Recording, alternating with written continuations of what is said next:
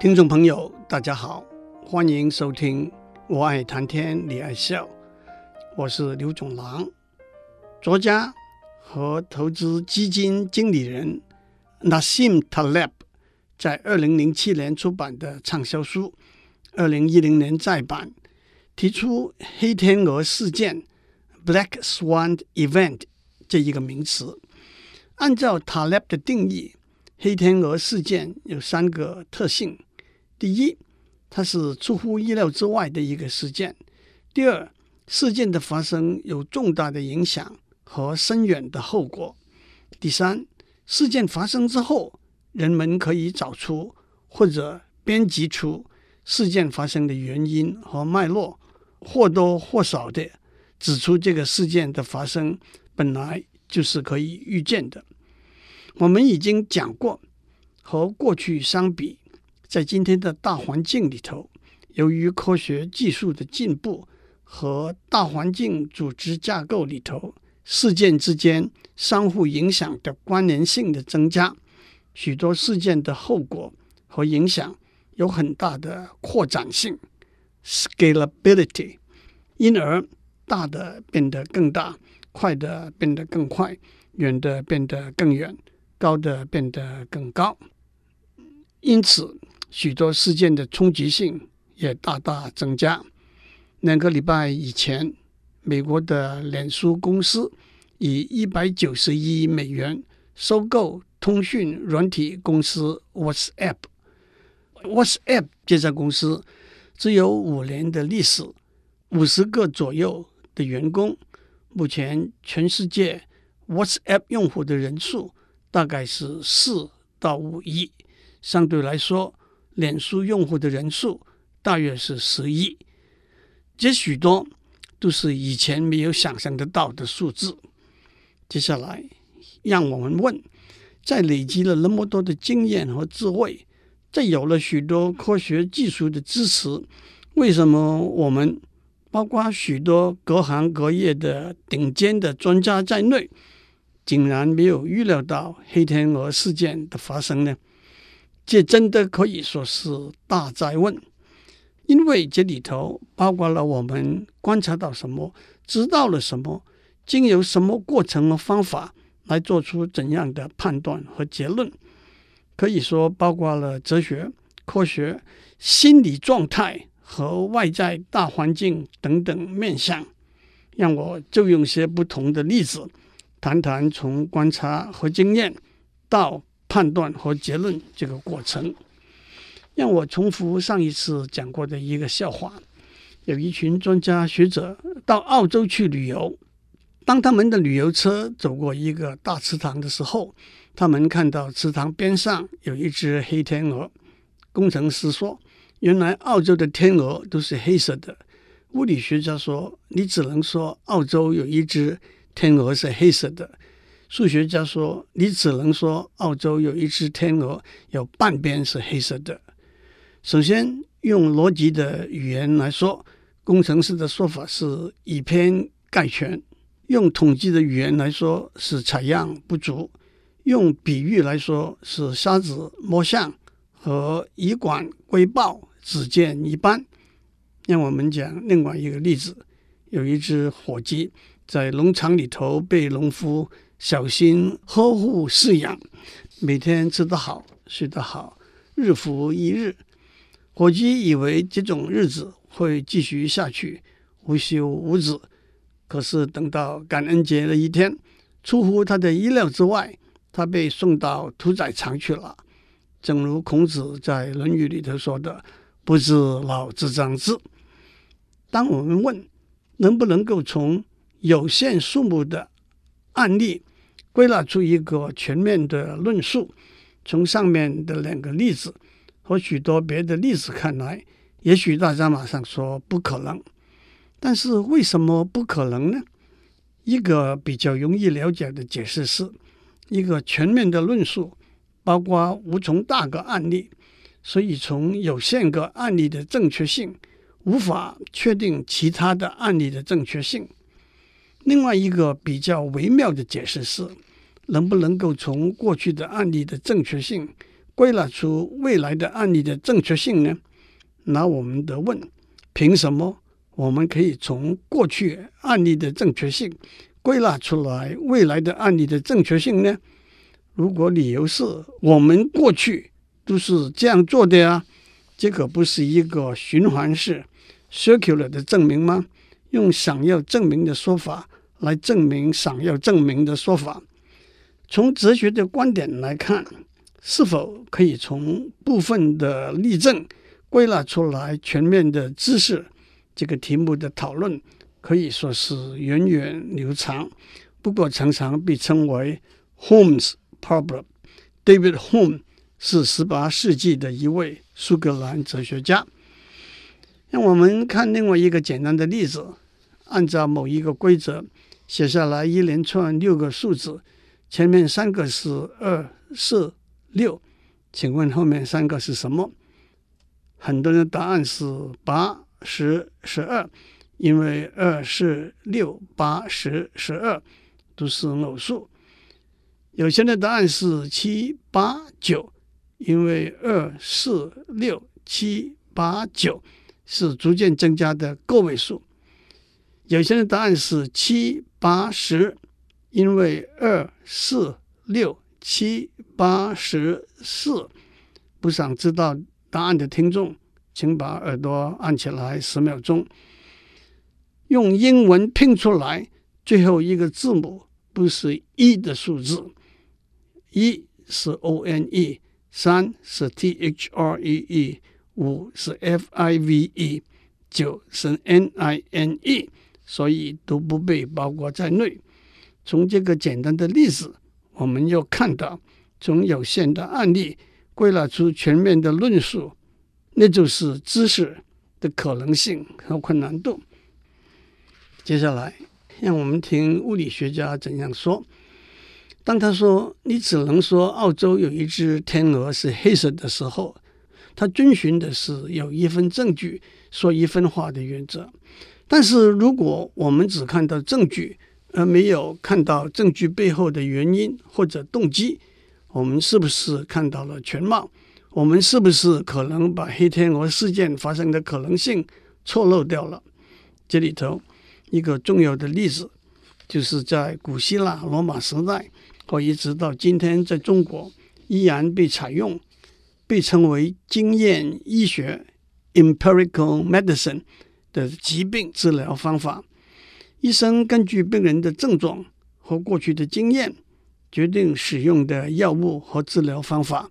例如，小朋友泻肚子，中国民间有一道相传的偏方，用佛手、山楂、麦芽、连翘、白术、陈皮。组成药服用，医生只观察到腹泻是病征，不但不知道引致腹泻的原因，甚至在古老的时候还不知道人的身体内部有肠、胃等器官。但是医生观察到，在过去这几种草药煮起来有治疗腹泻的效果。医生不知道为什么这些草药有治疗腹泻的功能。也说不出这几种草药之间的相互作用，但是医生还是用这个偏方来治腹泻。在西方，古希腊时代的 Sextus Empiricus 和在中国尝百草的神农氏都被认为是经验医学的始祖。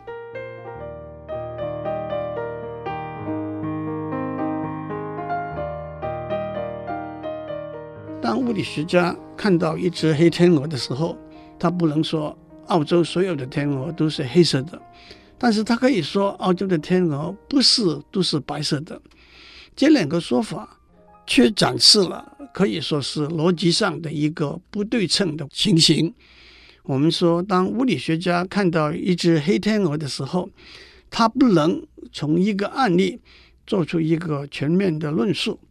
澳洲所有的天鹅都是黑色的，但是他可以做出一个全面的论述：澳洲的天鹅不是都是白色的。相似的，当我们说没有一只天鹅是黑的，就等于是说所有天鹅都是白的；当我们说不是所有天鹅都是黑的，也就等于是说有一只天鹅是白的。我相信大家都会同意，这些都是显而易见的道理，而且其中包括的也是最简单明确的观念：黑和白，是和不是，个案和同案。但是把这些观念放在一起，有时候脑筋就转不过来了。在数学里头，数学逻辑 （mathematical logic） 这一个领域，就是要经由符号。方程式精准的把这些观念陈述出来。许多学电机或者电脑科学的听众都学过 propositional calculus，命题演算，也被称为布尔代数 （Boolean algebra）。在命题演算里头，一个命题，例如这是一只黑天鹅，今天的温度超过三十度。或者是对，或者是错，也就是零和一，没有其他的可能。命题可以结合起来成为命题。最基本的三个结合方法是不是 negation，例如这不是一只黑天鹅，或者 logical or，例如这是一只天鹅，或者是一只麻雀。同时。Logical and，例如今天的温度超过三十度，同时家里的空调坏了。大家可以想象得到，从简单的命题开始，可以结合出相当复杂的命题。也因此，从简单的命题是对还是错，可以算出来复杂的命题是对还是错。命题演算讲的就是。结合和简化命题的基本数学规则。当然，我不打算在这里介绍命题演算的细节。不过，让我提出两道题目，让大家动动脑筋。有两个餐馆，第一个餐馆门上挂了一个牌子，那就是一个命题：好菜不便宜。另外一个餐馆门上挂了一个牌子，那也是一个命题。便宜的菜不好，这两个牌子是说的同样的一回事吗？也就是说，同样是对或者同样是错吗？有一个小岛，岛上有两种居民，一种永远讲真话，一种永远讲假话。你来到小岛上，碰到一个居民，你问他岛上有没有黑天鹅，他说：“假如我永远讲真话的话。”那么岛上的确有黑天鹅，请问岛上有没有黑天鹅？但是命题演算没有办法处理有一个和所有这两个观念。例如，有一只天鹅是黑的，所有的天鹅都是白的。在命题演算里头，加上存在量词 （existential quantifier），那就是有一个。和全称量词 （universal quantifier），那就是所有，就称为一个谓词 （predicate）。谓词演算 （predicate calculus） 讲的就是结合和简化谓词的基本数学规则。例如我们上面讲过的例子，都可以写成谓词，并且按照规则来简化。讲了这么多，有兴趣的听众。请赶快去学学命题演算和谓词演算吧。不过讲到科学家相信，也只相信实验的结果。我们都听过许多不正确的实验的结果的例子。不正确的实验结果，有时候是无心之失，有时候却是刻意的作弊。二零一一年十一月，欧洲的一个研究计划的科学家发表了实验的结果，说。在日内瓦 CERN 实验室送出的微中子 neutrino 以超过光速的速度到达了意大利北部的侦测器，比光要快六十个 nanoseconds。可是科学家后来发现，这个结果可能是源自实验室仪器中的一个连接器没有连接好而导致的错误。二零零四年。韩国汉城大学的一位科学家黄宇锡一连发表了两篇论文，说他带领的团队成功地复制了人类胚胎的干细胞，这就带来了用干细胞修补人体的器官和组织，甚至中而复制人类的可能。可是他后来把这两篇文章撤回，因为里头的数据是伪造的。使用伪造的证据，不但是道德上欺骗的行为，也会带来严重的后果。从科学的观点来说，这不但误导别的科学家，浪费气力去重复这些虚构的结果，而且甚至走上错误的研究方向。更进一步，错误的实验结果也直接威胁了食物、药物、生活和交通等等的安全。最后，当数学家说你只能说澳洲有一只天鹅，有半边是黑色的，那就是说数学家要求的是极度的精准。让我们看几个数学上精准度的缺失所带来的黑天鹅事件的例子。切香肠是一种犯罪的手法的统称，那就是犯很小，也只获得很小利益。因而不容易被察觉的罪，但是如果犯了很多很多次，累积起来的利益可能就不小了。一个例子是，当银行用电脑计算利息的时候，往往计算得很精准。比如说，银行存款的利率是百分之三点二，那么一百元存款得到的利息是三点二元。但是在台湾，我们以元为单位。所以四舍五入，利息就变成三元。两百元的存款，利息是六点四元，利息就变成六元。对顾客来说，这也是合理可以接受的安排。但是如果写电脑程式的作业员动一个小手脚，把小数点后面的零点二元、零点四元全部集中放在他一个自己的户口里头。这些钱累积起来也不是一个小数，这是一个犯罪的行为，因为累积下来的钱应该归回银行的总账。一九八三年七月二十三日，加拿大航空公司一架波音七六七型飞机从 Montreal 起飞，经过 Ottawa 到 Edmonton，在一万两千五百公尺的高空。突然发现油缸里头的汽油全部烧光了，飞机失去了原动力，只好以滑翔的方式做紧急降落。当然，最大的疑问是，飞机在起飞以前一定会加足油量，并且再三验证。为什么这的确是一个黑天鹅事件，居然会发生呢？波音七六七型飞机在驾驶舱里。装置了相当先进的油量显示系统，可是，一连串维修上的错误，把这个系统暂时关闭了。因此，油缸里的油量要用人手来量测，就在这里头出了一个小小的算术上的错误。首先，飞机飞行所需要的燃料是以重量而不是用体积来计算的，因为汽油的体积。在不同的温度里头变化不同。这一般从 Montreal 到 Edmonton 的飞机已经算出来，需要两万两千三百公斤的汽油。但是地勤人员加汽油和量度油缸里头的油量是以体积来计算的，因此必须把量出来的体积转换成重量。这是一个国小三年级的学生都会算的问题。一公升汽油的重量是零点八零三公斤，所以两万两千三百公斤被零点八零三除，等于两万七千七百公升，那就是需要加的油的总体积。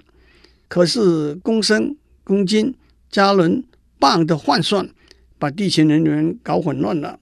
一公升汽油的重量是一点七七磅，他们用两万两千三百被一点七七除，得出一万两千六百，就以为只要加一万两千六百公升的汽油。在 Montreal 起飞以前驾驶和地勤人员再三验证，可是他们一直都用一点七七这个错误的转换数字，因此飞机上载了一万两千六百公升的汽油，以为是两万两千三百公斤的汽油，其实呢只是需要的汽油的一半。飞机在渥太华落地之后，驾驶还很小心的吩咐地勤再量一次油缸里头的汽油，量出来的结果是一万一千四百公升。但是从公升转换成公斤，他们又犯了同样的错误：一万一千四百乘一点七七等于两万一千七十八公斤，那就是足够的油量飞去 Edmonton 了。其实那只是九千一百五十四公斤，怪不得飞机在半空，汽油就烧光了。一九六一年，有一位名叫 Edward Lawrence 的气象学家，用电脑来做天气预测的计算。第一天，他输入的计算起点的数据是零点五零六一二七。当他把这个数字抄下来的时候，一时懒惰。只抄了零点五零六。第二天，当他输入零点五零六作为计算起点的数据，发现虽然只有万分之二的差异，得出来的结果却大不相同。用通俗的语言来说，这就是蝴蝶效应。在巴西的一只蝴蝶扇动了一下它的翅膀，引起了一个月之后。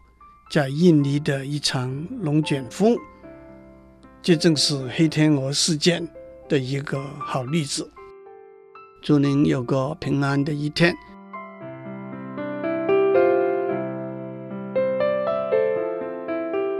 以上内容由台达电子文教基金会赞助播出。